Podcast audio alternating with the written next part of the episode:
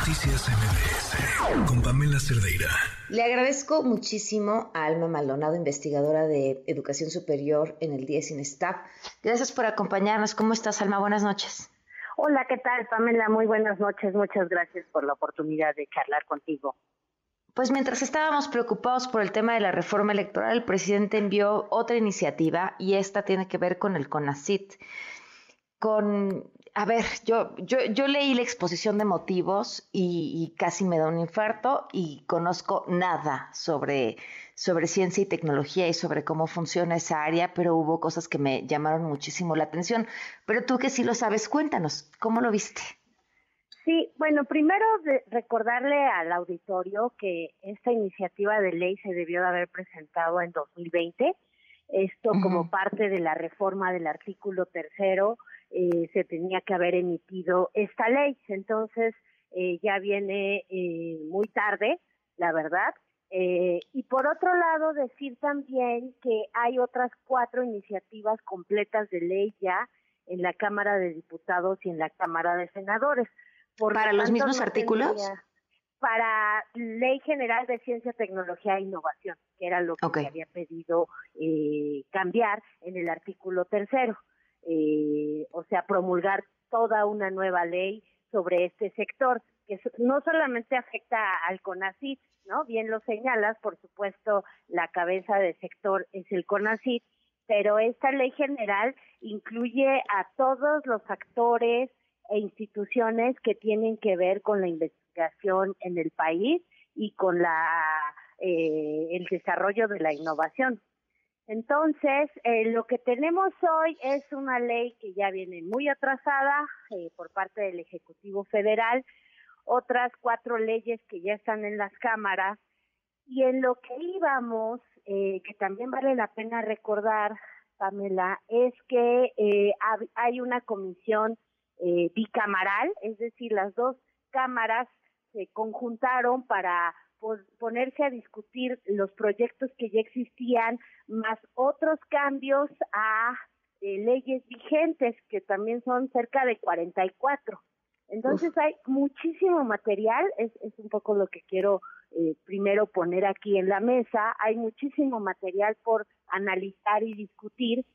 Y, y creo que hay muchas preocupaciones como bien lo señalas, con el proyecto que da a conocer el Ejecutivo Federal respecto a cómo lo está planteando, la ideología que ya es característica un poco del gobierno, descalificaciones, eh, cosas que no están sustentadas con datos eh, ni con información eh, real. Pero más allá de eso, creo que también el tema es cómo vamos a poder hacer una mejor ley para el sector eh, con, con todos los antecedentes que existen, con las propuestas que ya hay y, y si va a haber esa voluntad política por ponernos a hacer una ley que verdaderamente impulse el desarrollo científico y tecnológico del país. A mí, a mí lo que me preocupa es que estando ya una iniciativa del Ejecutivo y viendo cómo está trabajando el legislativo, pues difícilmente podríamos esperar un parlamento abierto, un ejercicio de discusión, cuando pues la ruta está marcada. Sí, mira, no es imposible porque cuando se reformó el artículo tercero constitucional había varias leyes que tenían que emitirse. Eh, el auditorio quizás recordará la ley eh, general de educación y luego estuvo la ley general de educación superior que digamos que afecta al sector de las universidades, los tecnológicos, las instituciones de educación superior. Y esa ley, Pamela, sí fue hecha por consenso y votada por todos los partidos políticos. Ya después el presidente dijo que eso se le hacía sospechoso. O sea, en realidad tendría que haber sido motivo de mucho, este, eh, de mucha celebración, porque se pudo hacer una ley eh, donde se incorporaron las distintas posturas, se escucharon a las instituciones, etcétera. Entonces creo que no, no, eh, no es una idea eh, irreal pensar que pudiéramos tener en este caso una ley. El problema también es que debes de tener eh, del otro lado a, eh, pues la escucha necesaria, la apertura, la pluralidad, eh, etcétera, cosa que no hemos visto mucho por parte de la directora del CONACYT, que en este caso sería quien tiene que eh, abrir, ¿no? La posibilidad del diálogo y de, como digo, incorporar las mejores cosas de todo lo, que está propuesto para hacer una buena ley. Ahora, lo que ya vimos que presentó esta ley, pues sí, contiene cosas muy preocupantes y yo quisiera decir que sobre todo es en el tema de cómo se organiza el sector y cómo se van a tomar las decisiones.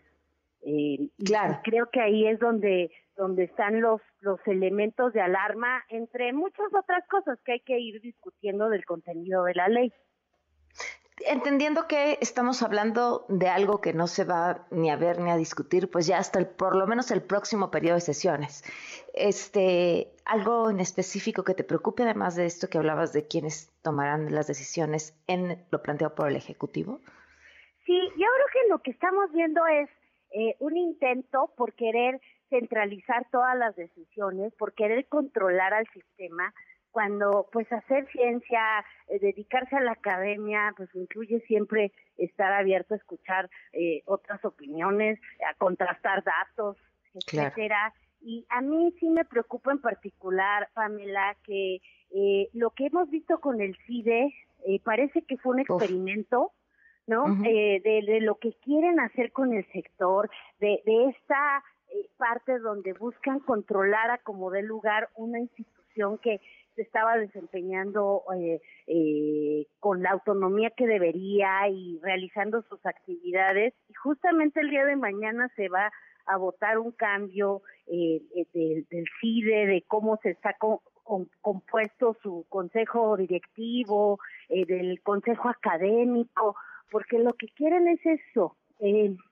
quieren ellos controlar la agenda de investigación, quieren controlar cuáles son los temas eh, cuando eh, cualquier análisis de experiencias de otros países nos dirían que no es la mejor manera de impulsar el desarrollo eh, científico de un país. Entonces creo que por ahí va mucho, hay que estar muy atentos qué va a pasar mañana, seguramente estos cambios en el CIDE van a ocurrir y parece que, que es eso, el experimento del CIDE, pero ahora llevado a todo el sistema eh, de ciencia del país. Claro, pues Alma, te agradezco mucho que nos hayas tomado la llamada y seguiremos hablando sobre este tema, es importantísimo. Nada más el futuro del país en, en, el campo más importante, que es al que le deberíamos de apostar para avanzar, para crecer, para muchísimas cosas. Muchísimas gracias. Muchas gracias a ti, Pamela. Saludos. Noticias MBS